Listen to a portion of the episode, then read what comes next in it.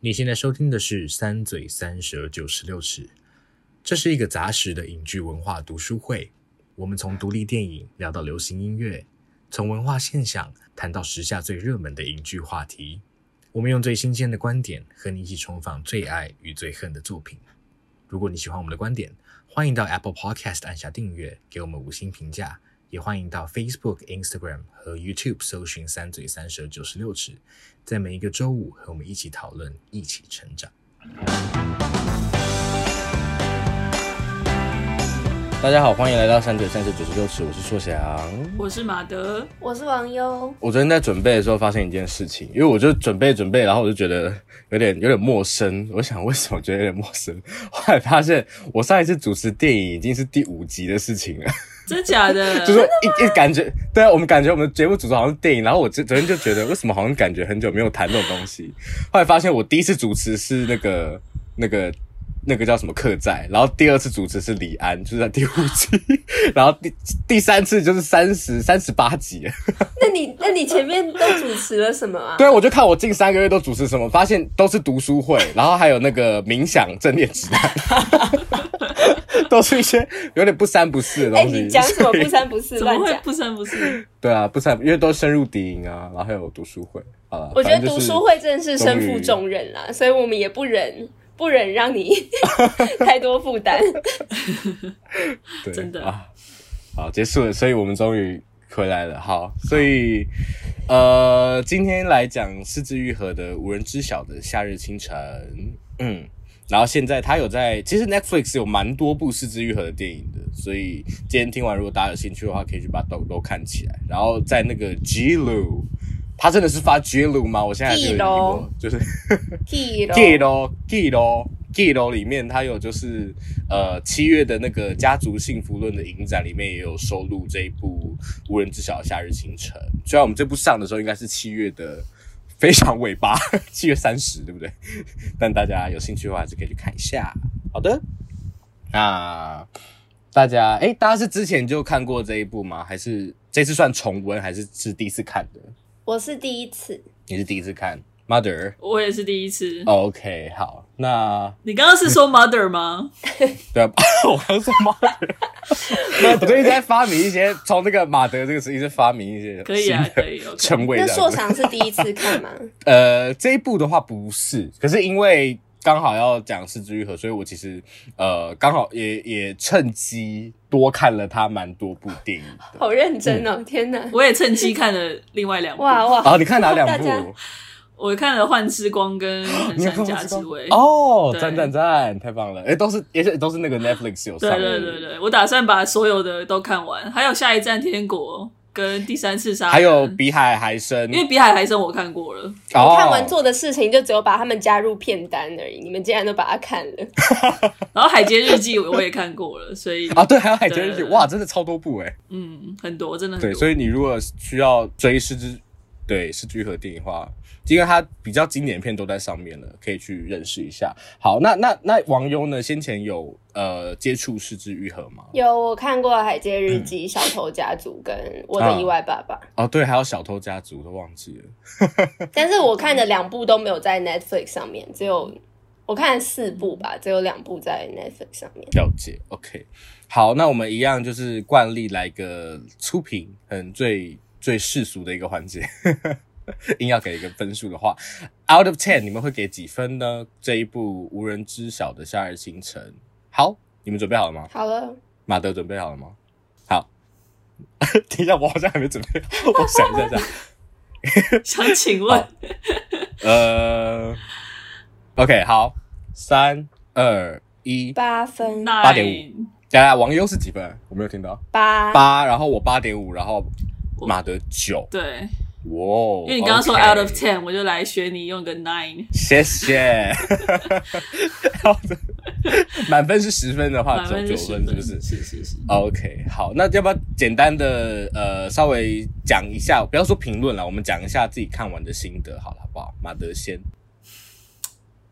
我不知道，我整个看的过程就觉得很心疼跟鼻酸，但我觉得。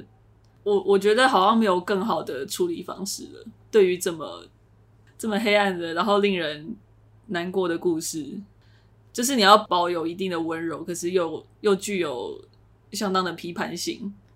我觉得，我觉得是枝裕和很会掌握这之间的，就是很会拿捏这其中的比例。对，待会刚好也会把这个，因为它是改编自真实案件嘛，是，所以我们待会也来看一下真实案件到电影做了哪一些的调整，然后我们就会知道马德说的这个，呃，这个调度是怎么发生的。嗯，了解。好，下一个是。Yuki，哎，刚好里面也有一个小女孩是 Yuki。Yuki，我每次看到她，哦，我每次看到她都好想哭哦，她好可爱，真的好可爱。对啊，对啊，真的，她超可爱的，很棒的小孩，哎，就是，就是他基本上是零缺点，哎，就是在 在电影里面的表现。对对对，那那你看完的感觉是什么？哦，我看完就觉得好难过，就是。就是很难过，很难过。反正每次每次看完是枝裕和电影都，嗯、就也不是每一次啦。但是，嗯、呃，我印象很深刻的感觉都是这样，就是，嗯，而且它并不是，就是它不是一个怎么讲，它不是一个很黑的画面给你的那种沉重，它反而是一个，譬如说它结尾是结在一个阳光的景象，但是就会让你觉得很难，真的很难过。就是他很常这样，心里很很难言喻，就是，嗯，就是就是一种，其实也不是，嗯，不是那会让你大哭的那种感觉，嗯、是一种你很难言说的那种比较深远的悲伤，嗯，是 跟一种惋惜的感觉。而且我就觉得我没有办法给他那么高分，嗯、就我觉得他是一个很出色的电影，只是我可能没有办法给他那么高分，就是因为这样，因为我自己心里就是会，啊、就是自己。我觉得我很喜欢，但是又我不知道该怎么说，嗯，因为这个东西本身很残忍。如果你说你好像很，比如说十分的喜欢的话，好像有点奇怪。对啊，对啊，对啊，没错，没错。所以我觉得，嗯，那九分的喜欢，九分的喜欢，九分喜欢，八点五分的喜欢，八分的喜欢。好，就针对电影本身，它的呈现本身，我们是喜欢的。嗯，了解。好，那刚刚有说到嘛，这部电影的话，它是改编自一个真实事件。那他在那个当那时候被东京的报纸爆出来的时候，他们是用“东京巢鸭儿童遗弃事件”称呼整起的案件。嗯，那我们就简单讲一下这个案件好了，因为跟呃电影呈现其实还是有一些不一样。OK，那整件事情的话，哇，我现在好像那个什么 YouTube 上在讲悬案的那种 YouTube。对，我们现在我知道，啊、我很害怕那一种 哎。对，我们的业务真的很广。他看超多那种 True Crime 的、啊。对对对，哦，真的真的，啊、好好好。其实硕想硕想给这个单元下的标题是睡前故事时间。啊，成人的睡前故事，成人你可能就可以梦到他们。好了，Why？好，我们。赶快回来主题的这个这个事件呢，主要发生在呃六零年代开始。那个时候呢，就有一位东京的女子，然后呢，她其实就梦想成为一位歌手。然后她很想要跟那个当时同居的男友赶快结婚，可是她的家人还有男方的家人其实对这出婚姻不是那么看好，所以他们其实一直反对他们交往。但是他们就在真的谈到呃婚约之前，他们就生了第一个小孩。然后因为我觉得大家应该可以想见，是六零年代，然后其实是距今大概七十年前，六七十年前，然后其实那时候社会的氛围还是蛮保守，所以尤其对于非婚生子，呃，他们接受度非常低，所以那个时候他们把这个生的第一个小孩就是送给别人领养的，对，所以呢，到了一九七三年，所以就是五年之后呢，她还是在跟这个男友持续的交往，然后生的第二个小孩，然后呢，呃，其实一个蛮蛮诡异的状况就是。那个时候，他们又重新谈到要不要定下来，就是两个人就真的提出结婚的申请，然后结婚，那也是给这个小孩一个名分这样子。但那个女方呢，她就一直以为男方好像应该把这个结婚的申请交出去的吧，男方应该也帮这个小孩去拿了出生证明，所以这个小孩应该是有户口的。但是呢，后来女方发现，其实男方一直没有去做这件事情，而且双方呢也没有正式的结婚。但是他们后来讨论之后，还是决定去抚养这个小孩。可是到了小孩该上学年纪，大概六七岁的时候，女方才因为小孩一直没有收到结婚的那个 小孩没有结婚，收到收到入学的通知，才发现男方根本从头到尾没有去报户口。对，而且呢，就是电影里面也有演到，哎，不是不是这一部，对不起，那个是《幻之光》，我记错了。反 反正就是女方其实在这一段期间，他们她其实很认真的生活在工作赚钱，想要养这个家。然后呢，她也拿了很多钱去资助男方，可是后来男方把这些钱全部都花掉，然后所以女方也陷入了经济的困境这样子。然后后来他们就是算是分手了。就是当女方发现说男方没有帮小孩报户口之后，他们就分手。然后女方就开始跟很多不同的人去交往，然后后她后来陆陆续续又交了三任男友，然后分别生下了三位小孩。可是没有任何一个小孩他有真的获得登那个出生的登记，而且他女方所有的生产都是自己在家完成的，就是就是他连去医院都没有去。天哪！对，所以呢，到目前为止总共生了五个小孩。然后生了五个小孩，呃，第一个已经夭折了嘛，然后他跟剩下的呃四个小孩生活在一起。可是呢，当有一天他回家的时候，他发现呢，他的第四个小孩就是老四，有一天躺躺躺在地上，然后含着奶嘴，然后他一摸发现他已经没有气息了。所以这个时候其实已经夭折了一个小孩。然后他当下他他很害怕，他不知道该怎么处理，所以他把小孩塞进一个塑胶袋里面。然后放了很多除臭剂，连着这些除臭剂把这个东西全部都放在壁橱里面，所以这个小孩一直到一直到这件事情呃曝光，就是警方发现之前，这个小孩就是一直存在在那个壁橱里，他的尸体。然后他的这些行径，其实那个长子都有看在眼里，因为他根据长子后来的口供，他其实知道妈妈把那个老四放在了壁橱里面，这样子。OK，所以他们就继续生活。后来妈妈又交了一任新的男友，所以她又生了一个小孩。所以等于说是妈妈从从前后前前后后生了六个小孩。然后呃老老大跟老四过世了，所以剩下的四个就是我们在电影里面看到的四个小孩。对，然后呢，大概在一九八七年的时候呢，呃妈妈带着这几个小孩一起搬到了这个东京西朝鸭区的一个公寓入住，这样子。然后后来呢，妈妈跟这四小四个小孩同居之后，他就一直离家，他其实就越来越少回来，越少越来越少回来。然后他偶尔会寄一些钱回去，或他偶尔会跟长子，就是我们在电影里看到那个阿基拉，呃，他们会约在外面见面，然后妈妈会转交钱给他，然后会跟长长子说：“哦，你家里就靠你了，你要去好好照顾妹妹们。”可他一次其实就只给他们大概两三万日元，所以其实换算下来就是几千块钱，台币几个千块钱，然后让他们生活一整个月，其实是非常困难的，所以。后来他们就家里也没有也没有电啊，也没有什么东西。然后哥哥呢，嗯，在一九八八年的时候，哥哥他，因为哥哥是唯一会出去的人嘛，然后他就在外面结识了两个。我看报道写小混混啊，可是我我其实也不知道那小混混是混到什么程度，反正就是两个大概国中生年纪的男生这样子，然后就把他们邀来家里，然后邀来家里之后呢，因为他们来的时候有带一些零食，然后呢，他们就发现诶，自己的零食怎么被偷吃了，然后他们转头的时候看到那个小小孩，就是最小那个就是 Yuki，然后呢，他他他们看到 Yuki 啊嘴巴有一个海苔渣，他们就怀疑是不是 Yuki 干的，然后他们就开始暴打这个 Yuki。他们就是跟阿基亚说：“你就是要这样才可以让他听话。”所以他们一直疯狂殴打他，然后呢，直到妹妹不断的道歉之后，他们才收手这样子。然后后来，因为妹妹她不小心尿尿，就是这些呃，其应该说这些小混混他们持续都有来家里，他就变成哥哥的朋友。然后有一次呢，就是妹妹不小心尿尿，然后他们就把她丢到那个，因为日本不是都会有那个壁橱嘛，很大那个壁橱，然后把她丢到那个棉被棉被的顶端，然后让妹妹摔下来。然后他们就是觉得这件事很好玩，他们就一直反复的做这件事，就是让把妹妹放上去，然后妹妹让妹妹自己摔下来。后来呢，虽然阿基拉好像有慢慢发现事情不太对劲，有想要制止他们，可是后来其实当这两个人真的结束他们的事情，然后离开这个地方之后，阿基拉上前发现妹妹就是已经没有呼吸了。然后他虽然有做了 CPR 等等，可是其实完全没有用，就是妹妹就是开始失温，然后就是反正就是变成一具尸体。然后开始的时候，阿基拉想要学妈妈把妹妹的尸体装到一个行李箱里面，然后放进壁橱。可是后来因为真的太臭，可是他又买不起除臭剂，所以呢，他就是做了一个决定，就是把这个妹妹呢带到一个搭着电车带到一个致富式的阳山公园附近，把她埋葬这样子。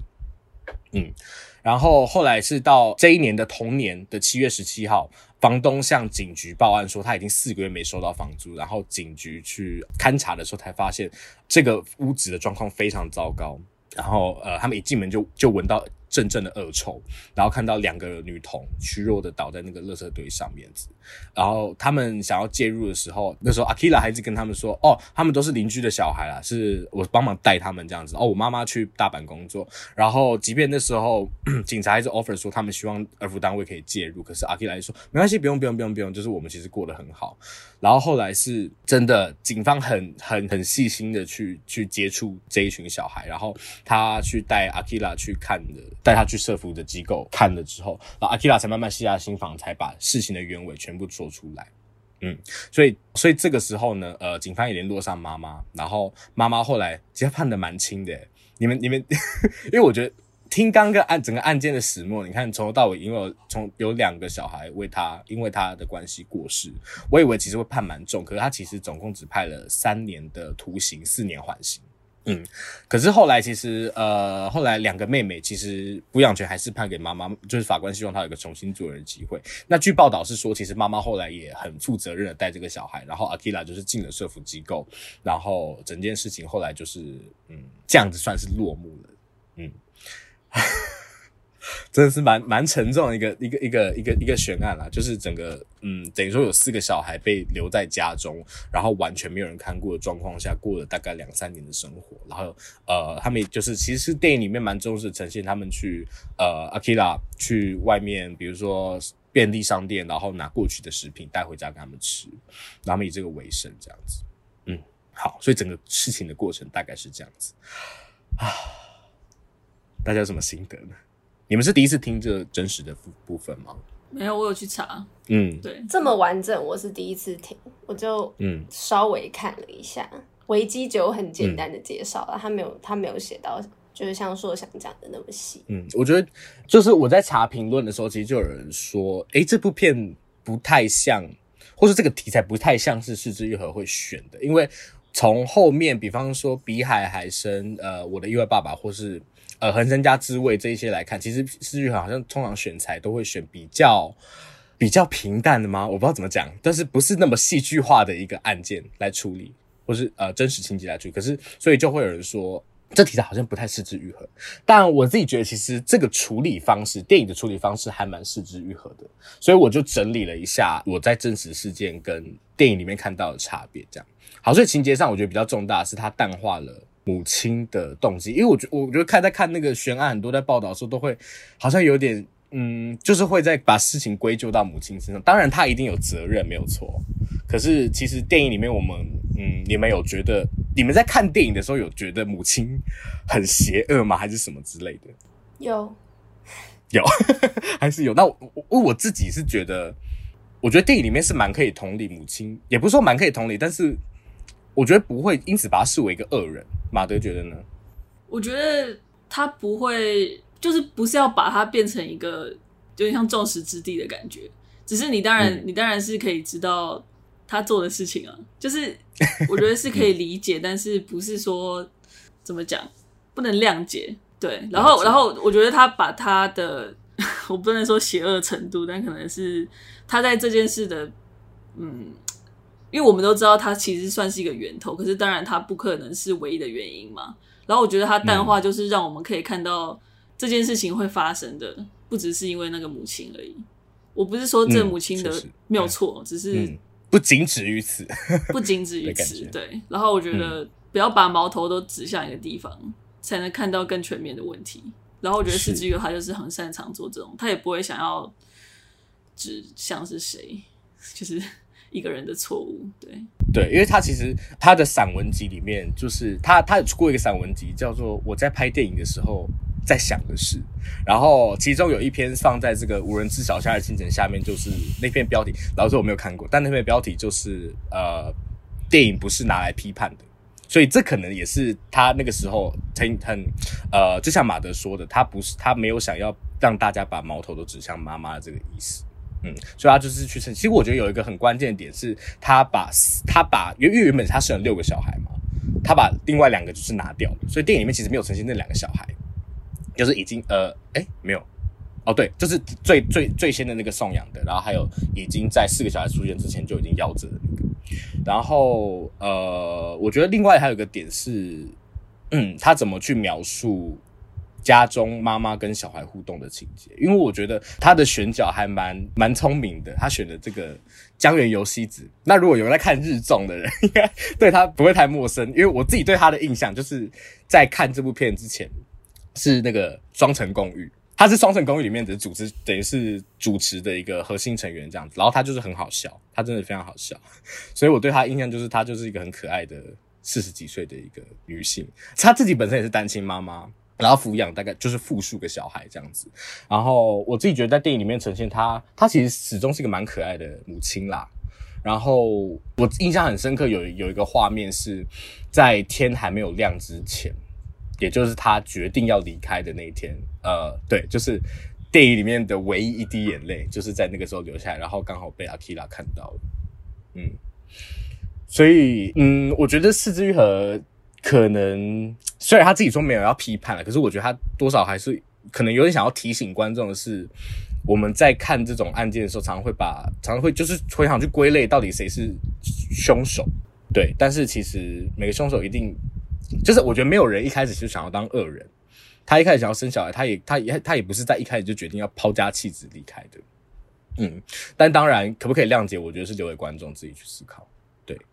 好，然后除了这个之外，我觉得另外一个电影跟真实情节有的差异是在，呃，他加了一个新的角色，在那个逃课少女，我这个等下我都忘记她的名字叫什么。没关系，就叫逃课少女。她只有出现过，对，我们叫逃课少女。好像名字真的名字就出现过两次。对啊，出现过两次。是叫沙西吗？叫沙西吗？我的天哪，你会不会记忆力太好了？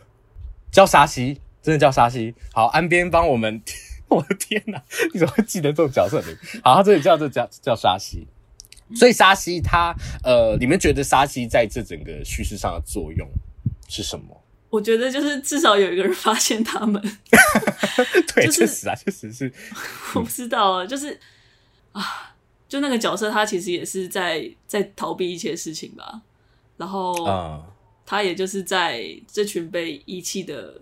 是真的被社会遗弃的孩童之中找到了他的归属的感觉。哦，没有错。哦，我觉得确实就是回到你讲的关于是枝裕和比较温柔的那一面，其实他温柔是展现在同理身上，同理心这件事情上面，我自己觉得，那所以加了这个沙希进来，确实像你讲的一样，他可以让观众比较有一个途径去，嗯，靠近这四个小孩真实的心境，这样，我觉得确实是，嗯，然后我自己找到一个是枝裕和关于。就是大家对于是枝裕和印象，通常是它会呈现很真实的东西，然后他蛮温柔的，甚至有时候有点浪漫。那呃，我自己找到了一个引言，是他在散文里面自己写到的。他对于、呈现真实这件事的想法，他说：呃，我不喜欢主角克服弱点、保护家庭跟拯救世界这类的情节，反而想描写英雄不存在，只有平凡人的生活，有点脏污的世界突然展现的美丽瞬间。其实我觉得这就让我想到，我第一次在看这个电影的时候。我一直以为这个电影会结束在就是报案，然后警察来。嗯，可是他其实结束在，哎，他结束在哪里啊？他们四个人走在路上，哦、然后就定对，就是回回归生活的这个部分。嗯啊，我觉得我觉得这种没有没有让你真的宣泄出来的那种那种快感，其实也是他很聪明的部分。因为我觉得，如果他真的把这个善恶的东西让把善恶的这个冲突。化解掉的话，其实他就等于说，他把他把这个事件的等于戏剧化的部分，观众的期待都呈现出来了。其实就呃没有办法呈现他所谓的呃英雄不存在，只有平凡人生活这一面。因为虽然我们看到这个案件，他感觉很像一出戏一样，他很吸引观众的焦点，可是他其实对那些人来说，就是就只是生活的一部分。所以即便是对他们而言，生活都只是这样子而已。嗯嗯。对的，所以刚刚是主要是谈到呃这个电影比较主题的部分，我们从真实的真实案件的细节来讨论这样。那接下来我会想要看的是啊，这个需要借助两位的帮助。对，关于镜头语言，因为我觉得它其实这部嗯有一些还蛮明显的风格存在的。关于镜头，那两位有什么想先先说看看的吗？其实说想你的那个访纲上面有讲到是大特写这件事吧？嗯、那我其实对于这部片、一个让我印象很深刻的是他拍手的画面，他其实从头到尾都有在把一些焦点放在手上面，不管是就是刚开始那个妈妈帮二姐那个 Kyoko 是叫 Kyoko 吗？Kyoko 画的对。涂指甲油啊，然后后来那个时间过去，然后慢慢淡掉，或者是后来 Yuki 的去世嘛，他也是那个发现的过程，嗯、还有对 Akira 的那个震惊，也是用手的那个接触来表达的，然后。嗯到最后的那个那个沙希去安慰阿基拉的那个方式，他也是用手来呈现。就是我我只是印象，对于这部片里面他怎么拍手，一直很有，就觉得 他实 实在是太真的很细腻。因为其实我们后来像去看《幻之光》啊，嗯、或者是去看那个横山家之尾，就是会不断的看到一些他去拍手，不管是去抓东西，或者是握着东西的那个画面。然后我觉得。嗯就是是枝裕和他对于这种细节的描述，就是用直接用画面跟你讲讲故事，嗯、他也不用多做解释，实而且光是看到手，你就感觉有一种情感存在。他甚至不用做什么事情，啊、我就觉得 有点像那种微表情，他就是一个抽动，你就会觉得对啊很有感触。而且我其实除了你刚刚讲的那些之外，我还想到的是大儿子，他每次在偷东西之前，其实也会拍手。然后像我记得第一次他拍的时候，就是他他手指就是这样就是这样抽一下，然后我觉得就是非常的。expressive，就你马上就可以知道说他为什么要这样拍，嗯，然后啊，我觉得还还还蛮还蛮厉害的。然后确实他很常拍手，但我觉得他其实也很常拍脚，哎，但这个是我比较有点疑惑的点。诶，有有一个掌那边有一个，你刚刚说拍手，无声的掌声，拍一下手。嗯，哦，好，谢谢。不是拍手。我我比较常讲拍脚的地方，因为我觉得哦，那那你讲，因为我其实不太理解。哦，真的吗？我那时候就在，其实就是从发现他一直在拍身体的某一些部分来来想说，嗯，就是他对于身体的部分可以展现怎么样的情绪跟情感掌握的很好，就他选择的部位都是很很恰当的时机，就是脚的部分就像是金子，他在他那个时候他要出去洗衣服，但是他要小心不能。因为他不能随便出去阳台的地方，所以他都是要偷偷去洗衣服。所以他就在借由拍脚的那个过程让，让让观众理解他的那个小心跟却步，就是敢要踏出去又不敢踏出去的那个感觉。然后另一个嗯印象很深刻的脚的部分，就是、嗯、就是小雪她要就是她垫脚的地方，嗯，就那个地方你就已经感受到就是那个不不安全感，你一直觉得他会摔下去，然后再加上。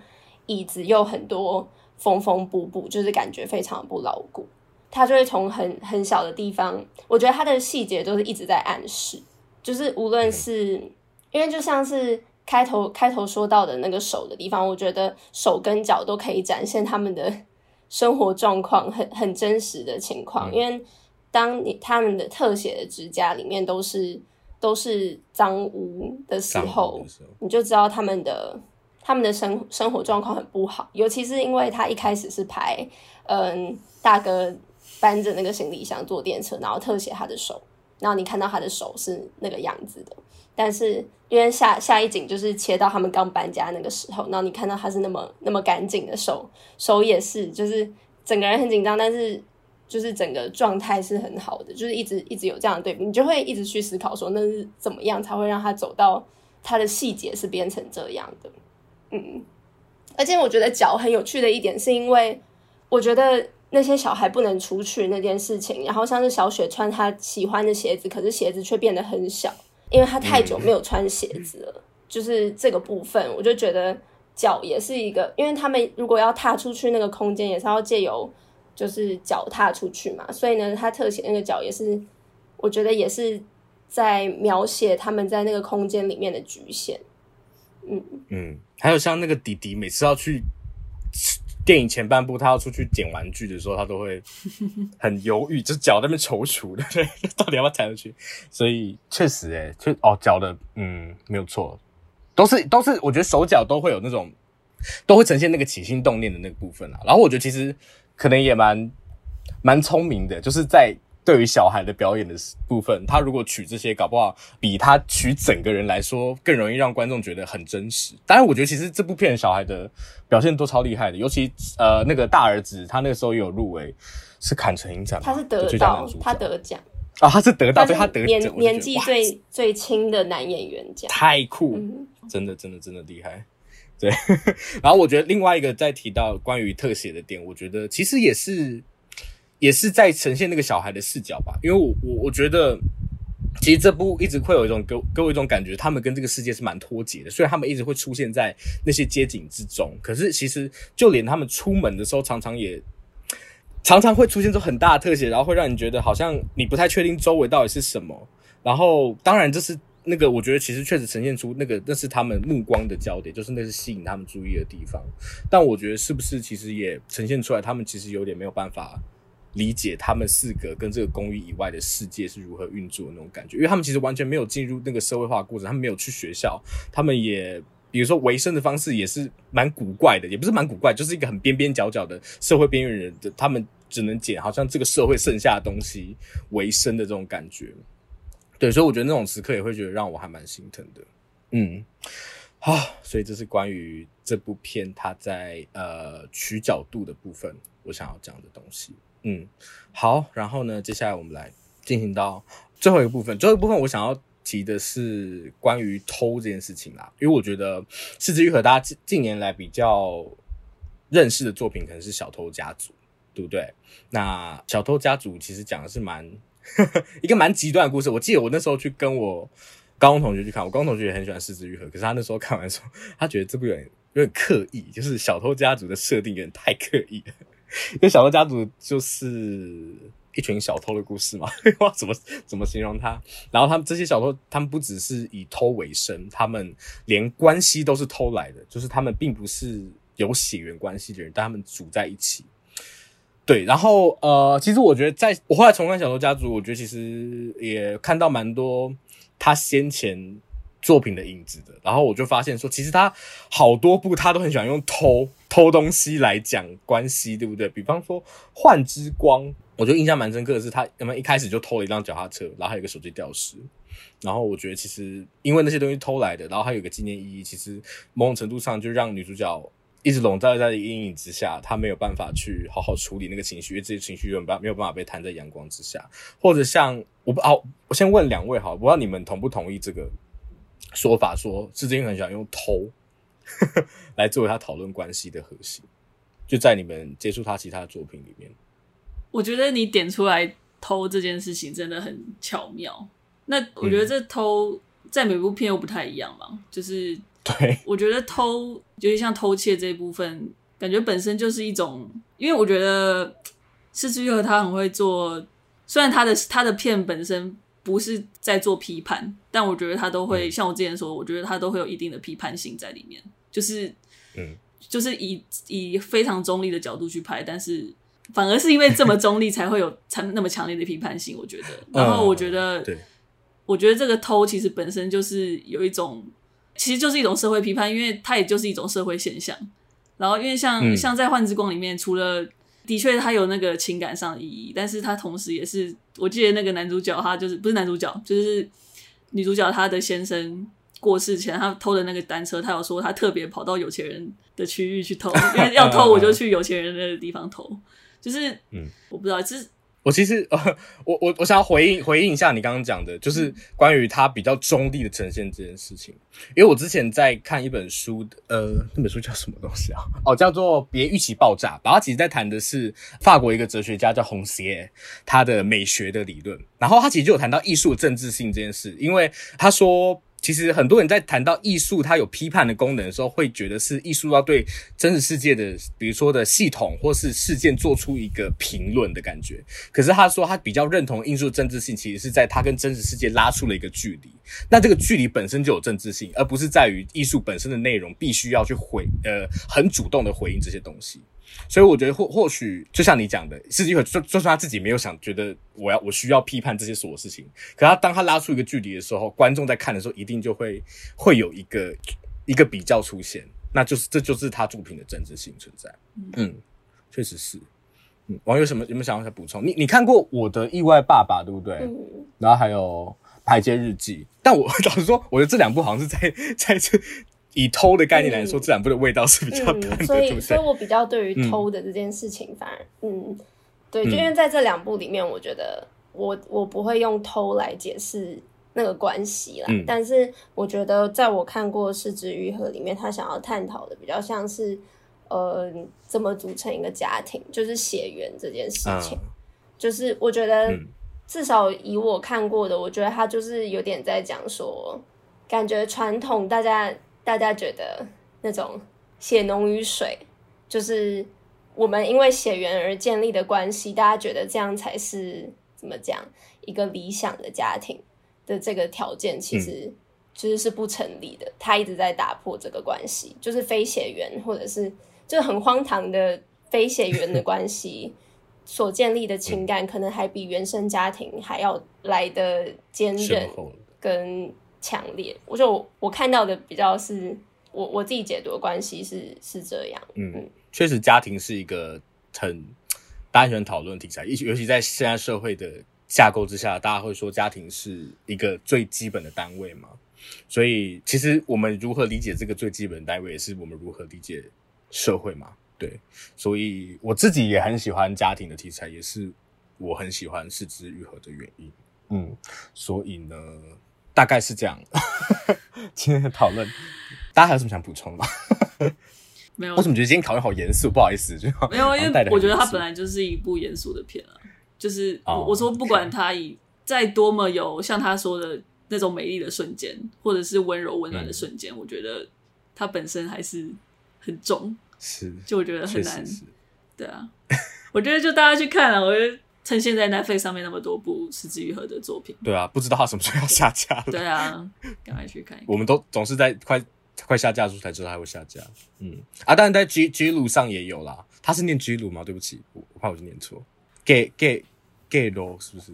他他应该都可以吧？看你要英文念法还是还是台语念闽南语念法？对啊，或是中文，它叫记录，所以请大家 上这两个平台都可以看到。对的。好，那今天的讨论就先到这边喽。OK。那如果大家喜欢我们的节目的话，我们叫做三嘴三舌九十六尺。你在 Apple Podcast、呃 Spotify、KK Bus 各个平台找到 Podcast 地方都可以看到我们。